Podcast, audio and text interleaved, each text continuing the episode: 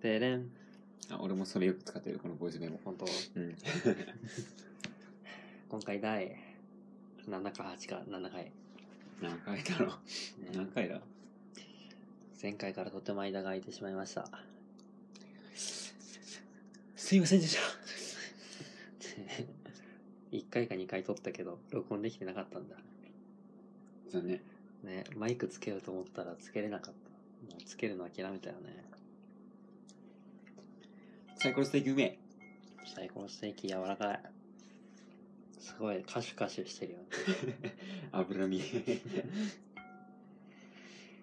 サイコロステーキ、こんなに安かったんだってね。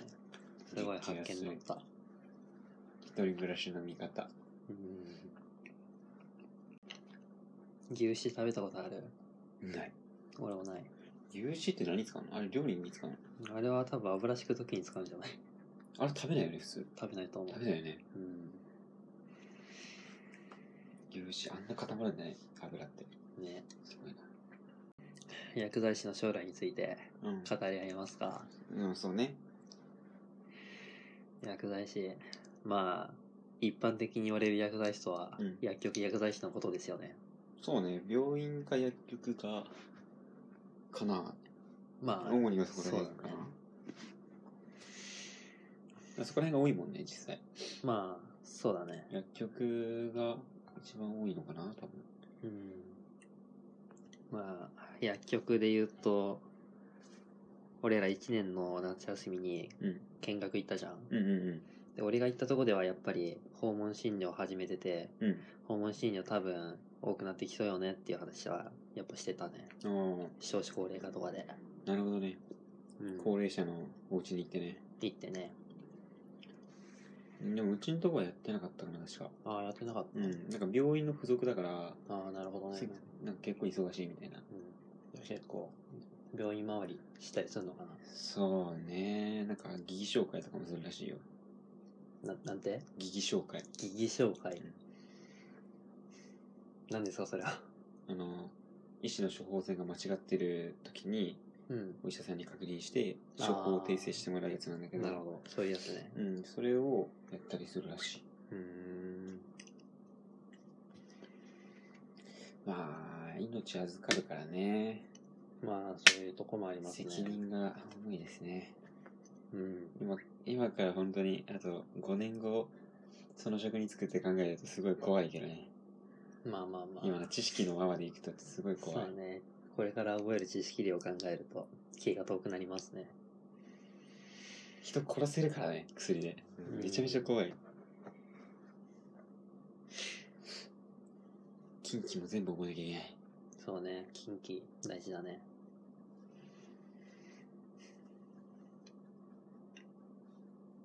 でも近畿ってさ、うん。大体何でもない薬にはさ、以前この薬を服用して何か症状が出た人みたいなこと書いてないあるね。なんかあああいうの見るとちょろくねってちょっと思うよね。 嘘。どうなんだろうね。でも国家試験で使うから、結局全部覚えなきゃいけない。近畿も。まあそうね。やっぱ全部覚えないといけないですよね。そう、全部といえばね。何年か前にフラジャイルっていうドラマあったのよ。覚えてる、うん全然わかんない。わかんない。まあ、病院系のドラマなんだけど、おお。うん、なんか国家試験で6割取れれば合格かなってところで、うんっていう話をしてるときに、うん。なんか先輩のお医者さんなんか、なんか、お前、現場で4割間違っていいと思ってんだけど、クソったれ、みたいなこと言ってて、うん。うん、ちょっと響いたね。あのそうだよね。うん。つってもまあ、大体機械が教えてくれそうなもんだけどね、現場。もう俺らが将来行く頃にはうん。機械、機械になってる気はするけどね。なんかもう、俺が、俺今、眼科に通院中なんだけど、うん。眼科行くときも、先生普通にパソコン見ながら喋ってるし、あねしかもそうこの前皮膚科に行った時もアレルギーの薬出してもらったんだけど「ー。うん。あこれ花花粉症にも効くみたいですね」ってなんかなんか見ながら言われてうん。 「あでもあやっぱ効かねえわ」 って言われてたちょっとやっぱそういうもんなんだなおって前しかよ、みたいなね。ねいや、本当になんかもう薬もどんどん多くなっていくし、名前もどんどんコロコロ変わるしで、変わるらしいね。もうね、覚えていけないっすよ。昔みたいにさ、うん。薬が限られてれば、まだ覚えて臨床で役立つかもしれないけど、うん。今もうガンガン、今も薬どんどん増えてるし、あ、増えてるね。もうキリがないっすよ。ね。やっぱね、だどからんどん本増当にえていくのはね。本当にこっから薬剤師になる人っていうのは、うん国試もどんどん難しくなるだろうし、覚える量も半端じゃなくなるし、うん。 8年生とかになってもおかしくない。なあ、 もうそれは恐ろしいね。恐ろしいね。学費が誰も多分薬剤師になんない。うん。 6年生でみんなヒーヒー言ってんのに。ね。まああれよね。医者と同じ6年出てるのに、扱いが違うもんね。そうね。まあ病院での優先順位は、患者、医師、看護師、薬剤師だからね。ああ、そうなんだ。まあ何年勉強したからってまあ、臨床でいくら使えるかって話だけど、うん。うん頭良くても臨床で使えなければ意味ないしね。まあ、そうね。使えないことにはね。ね実際薬剤師はうん。そんなにいらないんですよ。まあ、そう。需要供給とかの話もよく目にするじゃないですか。なんか、なんか、なんだっけ、対物業務から対人業務へ移行しないと、需要が減ってっからっていう話そうねよくあるじゃない。まあ、なんかさ、あと、医療系で言うとさ、短大とか出て医療系の職につけるじゃないうん。あの、介護士とか、うん。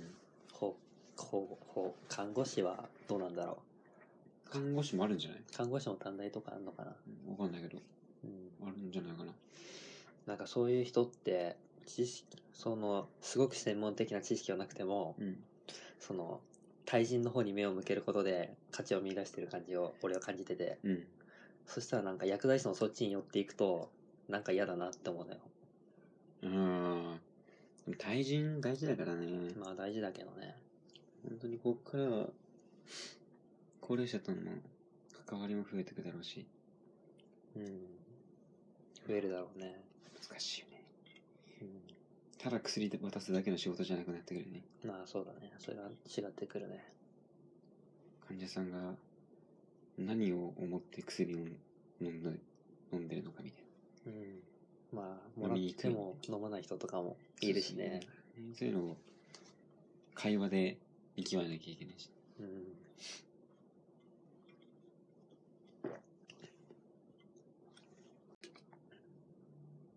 薬剤師ねそうドラマ始まったじゃないですかう、んうん名前なんだっけあれうん。アンサングシンデレラだね。アンサング・シンデレラ、うんあれもう2話ぐらい始ま終わったらしいねああ、そうだ、2話やってたね。見ましたあ見た見た、2話も見たよ、全部。ああ僕見てないんですよあ。はいドラマ嫌いだからさなんか見れないんだよねでもね、綺麗すぎ。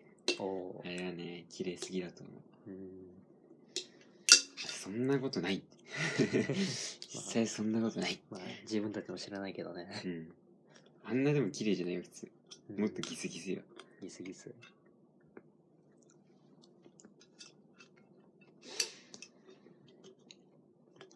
うん薬剤師ね。薬局で言うとさ、うん。薬剤師じゃない人っていうか、国家資格がない人がたくさん働けるようになってきてる風潮が、っていうかそういう方向に行ってるじゃないですか。あるね、あの、なんだっけ。なんだか登録者みたいなそうなんだっけななんだっけ。の。あ、忘れちゃった。販売登録者あ、販売登録者か。とか、なんか、レジ、レジみたいなとこは違う人がやるとかさ、うんうん。たくさんあるね。入ってきて、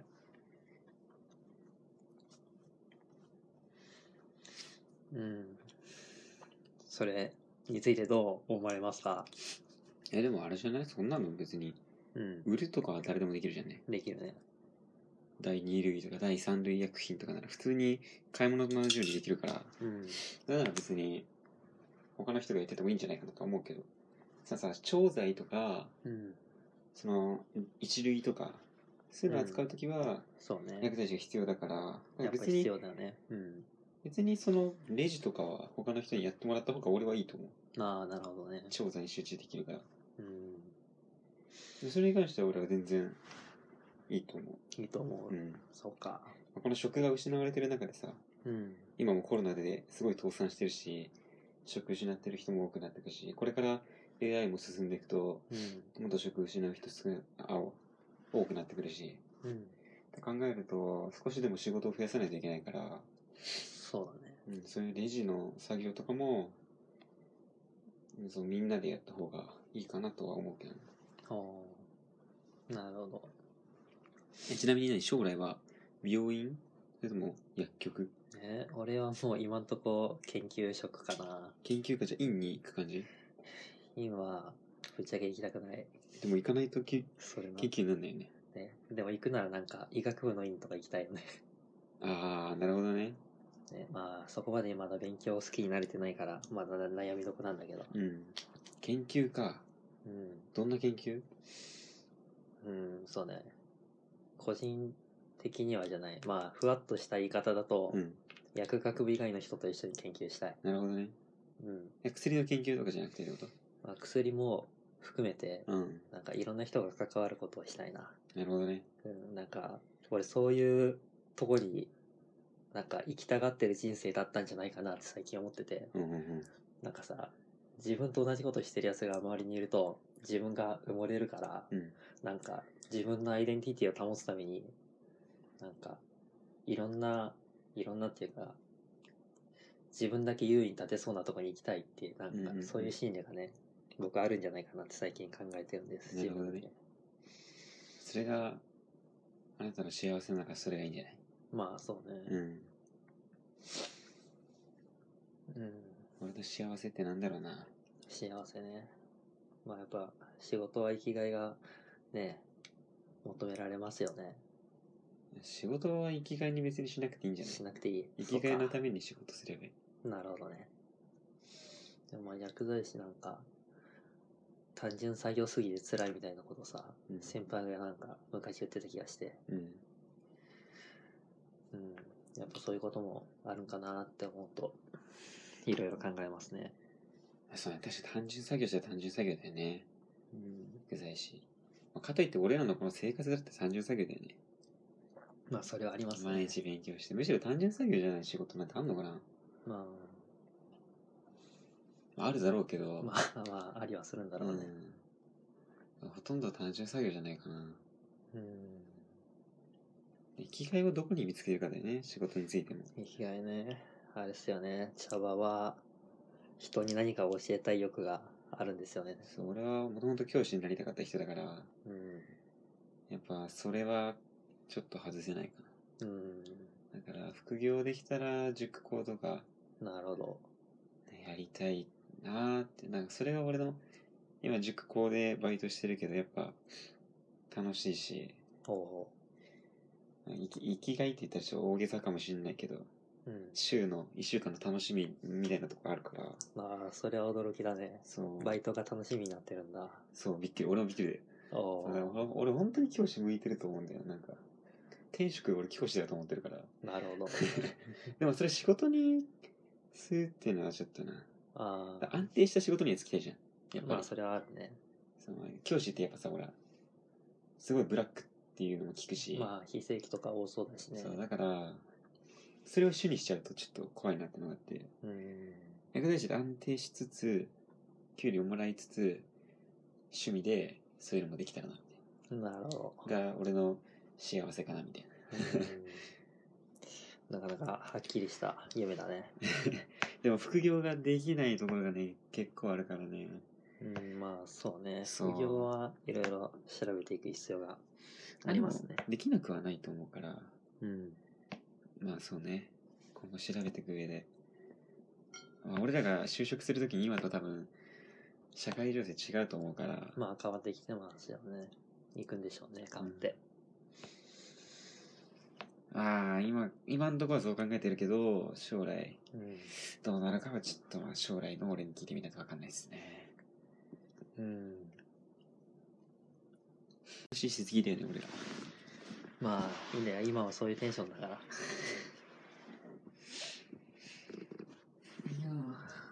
うん薬剤師として人の健康というものについてうん。考えることはありますか人の健康。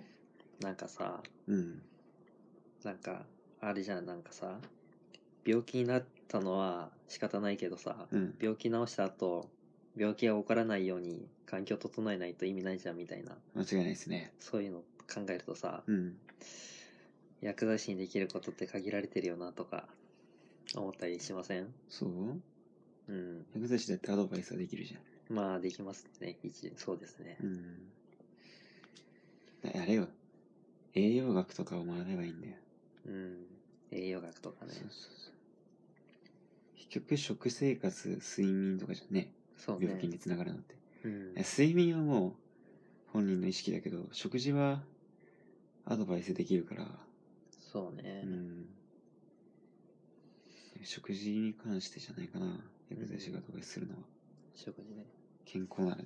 健康ならうんうん運動、なんかさ、どっかの薬局で運動をする会みたいな、なんか、高齢者とか集めて、あー運動するっていう会っていうか、まあ、そういうのがあるんだってああ薬剤師がねそういうのをやってるらしいよそう薬な剤る師がほどそれは先進的だねうんそれはまあできる本当にできると思うしうん睡眠もまあ呼び,、まあ、呼びかけくらいになっちゃうけどなアあドバイスはできるあとは栄養じゃないやっ栄養ね、ぱ、うん、食事に関してのアドバイスくらいじゃないやっぱ食事大事なことっすよね、うんまあそこに自分たちがどれだけ関わってるのかっていうのはさいろいろあるけどね茶葉は将来そういうとこまで考える人間になりたいと思ってるうんなあ思ってる高いね意識が俺教えるの好きだからさああそうだねそうそうそうまあそういうのも必要なんだろうねえあのちょっとまあ悪い言い方するとうんこの知識をひれかさ、ひれかさ、ん知識をひけらかすひげらかすのがが好きといううん まあそういう私はねの性格ありますね ちょっとうんからして、まあそうっすかね。そうですねそういうのを教えていけたらいいかなと。うんいいっすね健康ねねそうあの大学のさなんだっけあるじゃんなんかプライマリーポリシーみたいなちょっと違うと思うけどうん。なんか方針みたいなやつでさ、ああれね、うん、なんか人に貢献するみたいな健康に貢献するみたいな薬を通して人々に貢献みたいですよ。そうそういうやつあるじゃん、うん。ああいうのさ最初見た時さうん。なんかぼんやりしてるし大雑把だしなんか適当だなって思わないあ思った、それは。思ったようね、ん、あそれは思った。なかなか抽象的なことばっか言ってるなってやっぱ最初思ったねあれ、うんまあ、具体的なこと書かれてもって感じだけどね。まあああいうところに、そうだねやっぱポリシーは簡単に。うん、ああいうとこは幅広くやっていきたいんだよね。あと、そう、薬剤師の話をするときに、ちょっと話したいなと思ってたことがあって、うん。富士薬局ってあるじゃないあります多ね。分、薬局、富士、うん。で、松岡修造が CM をやってる配置薬の CM あるじゃないですか。あるね。配置薬ってさなんだっけ多分富山ら辺で富山だったかななんか配置薬の文化が盛んなとこがあるみたいな話昔小学校の時習わなかっいや、やってないな。たやってないか、うん。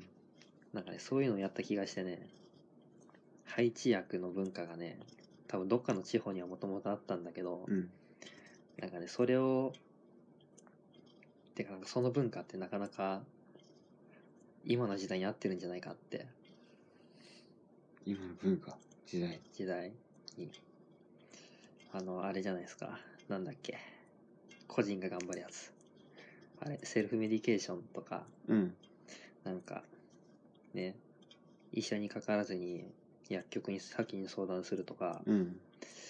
なんか自分で頑張るとかそういう方向風潮あるじゃないですかありますね。なんかそういうの考えると配置薬ってさすごい素晴らしい文化だなって思うんですよほう。実際さほらなんか薬学部にいると親が薬剤師の人とか結構いるじゃんいや、うん、いでるね。そういう人って大体家に薬があってその薬処方箋なくて買えるんだっけと思うような薬を持ってる人とかうん、いるじゃんうん、いるね。なんかそういうの見るとやっぱ廃棄薬ってやっぱりさなんか必要なものなんじゃないかって思えてくるよねなるほどね。うんっていうのをね最近思いましたいや、親が薬剤師ってかっこいいよな。ああ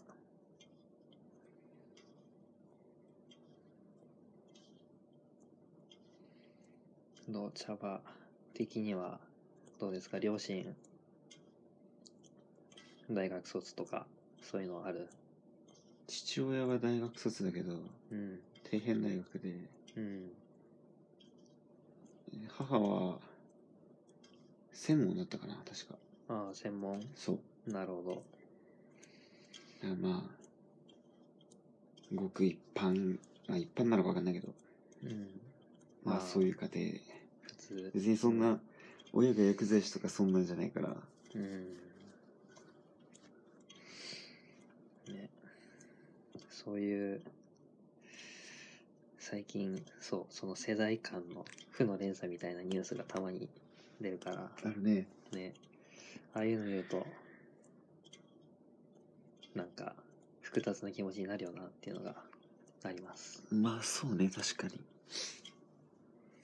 虐待しちゃった親は、その子供に虐待するっていうもんね。うんああこれ2人で多分共通の話題だよねあれなんだっけ何があ、二人ともあれだ。セアルガイおじさんの同じ動画見たんだっけ見たと思うよ、あ誰れか。。あれだね。あれの話だ。そうそうそうそう。この世の中が悪いのね。世の中がね。逃げ道を作れない世の中が悪い。うん。我々が悪い。まあ、そうね。余裕ができたら、いろいろしていきたいことはやっぱたくさんありますね。クラウドファンディングについて話してみるいいね。